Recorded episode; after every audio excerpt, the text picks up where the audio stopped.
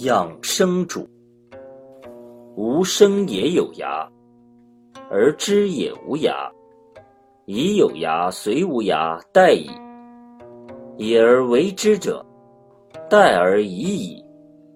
为善无尽名，为恶无尽行。原都以为经，可以保身，可以全生，可以养亲，可以尽年。庖丁为文惠君解牛，手之所处，肩之所以，足之所履，膝之所以，豁然响然，凑刀豁然，莫不重音。何于桑林之物？乃众经手之会。文惠君曰：“昔！善哉！既盖至此乎？”庖丁试刀对曰：“臣之所好者，道也。近乎计矣。使臣之解牛之时，所见无非全牛者也。三年之后，未尝见全牛也。方今之时，臣以神谕而不以目视，观之止而神欲行，依乎天理。”披大细，倒大款，因其固然，知经恳庆之未尝微爱，而况大姑乎？良包岁耕刀，革也；足包月耕刀，琢也。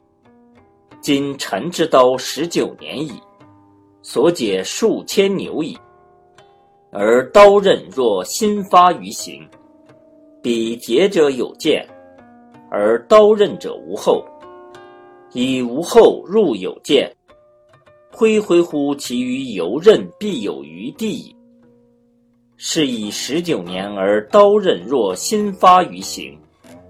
虽然，美至于足，吾见其难为，触然为戒，事为止，行为迟，动刀甚微。豁然已解，牛不知其死也。如土委地，提刀而立，谓之四顾，谓之踌躇满志。善刀而藏之。文惠君曰：“善哉！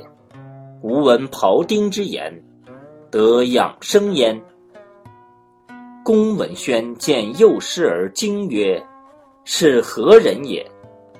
呜呼！戒也。天于其人于，曰天也，非人也。天之生，是使独也；人之貌，由于也。以是知其天也，非人也，则至十不衣着，百不衣也。不其序乎凡中，神虽旺，不善也。老聃死，秦师吊之，桑毫而出。弟子曰：“非夫子之有耶？”曰：“然。”然则吊焉若此，可乎？曰：“然。”时也吾以为至人也，而今非也。相吾入而吊焉，有老者哭之，如哭其子。少者哭之，如哭其母。